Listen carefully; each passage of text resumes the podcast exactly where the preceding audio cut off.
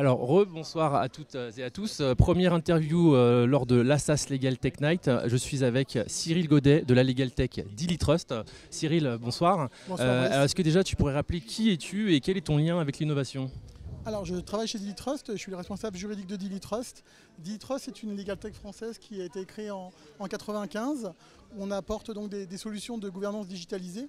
Pour faire très simple, en fait, euh, c'est une plateforme qui permet aux départements juridiques, aux directions juridiques de digitaliser différents secteurs. On fait donc du corporate, donc droit des sociétés, du contrat, des litiges, ce qu'on appelle la dématérialisation des board portals, c'est-à-dire des conseils d'administration, donc tenir son conseil d'administration sur iPad, et les documents. Alors, j'ai vu que vous évoquiez souvent euh, le rôle des LegalOps. Alors, est-ce que tu pourrais revenir un petit peu sur, euh, sur les LegalOps et en quoi c'est c'est important pour vous? Oui, alors absolument. Les LegalOps, c'est quelque chose qui est intervenu euh, il y a très longtemps maintenant, en 2008, euh, aux États-Unis. On, a créé les LegalOps suite au problème des subprimes pour essayer de faire mieux avec moins de- d'argent. Et en France, ça a pris plus de 10 ans avant d'arriver. Et donc, on voit poindre depuis à peu près 3-4 ans des LegalOps. Les LegalOps, qu'est-ce que c'est finalement? C'est un juriste un peu augmenté, c'est un juriste qui maîtrise l'aspect juridique, mais aussi l'aspect process.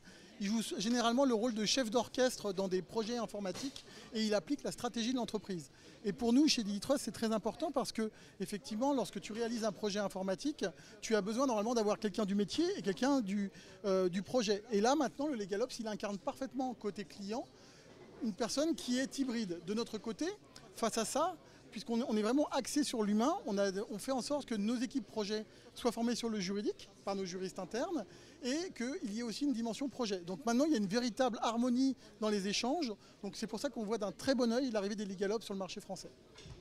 Merci Cyril. Alors, on est en période post-Covid. Euh, comment tu vois euh, le marché des Legal Tech euh, aujourd'hui en cette période? Alors, le marché des legal tech, euh, on parle souvent d'innovation, je crois que c'est un peu le thème de, la soirée. Si on reprend la notion d'innovation, il y a le manuel d'Oslo qui décrit euh, ce que c'est qu'une innovation. Une innovation, elle passe par le produit, elle passe par le procédé, elle passe par la commercialisation, et puis euh, elle, passe aussi par la façon dont vous travaillez. Et si vous l'appliquez au, au legal tech, bah, finalement aujourd'hui, le produit, il a vraiment évolué. On est sur des plateformes uniques sur lesquelles il y a un ensemble de modules que tu actives ou pas. Donc c'est ça l'innovation, de pouvoir avoir un, seul point d'entrée pour pouvoir gérer l'ensemble.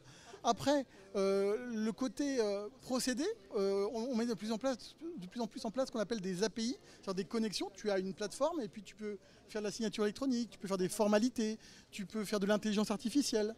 Autre point important qui ne t'aura pas échappé, depuis le Covid, on est passé dans un, dans une organisation, on va dire, complètement différente. Télétravail, nomadisme, les gens ont besoin de pouvoir travailler en tout lieu, en tout temps.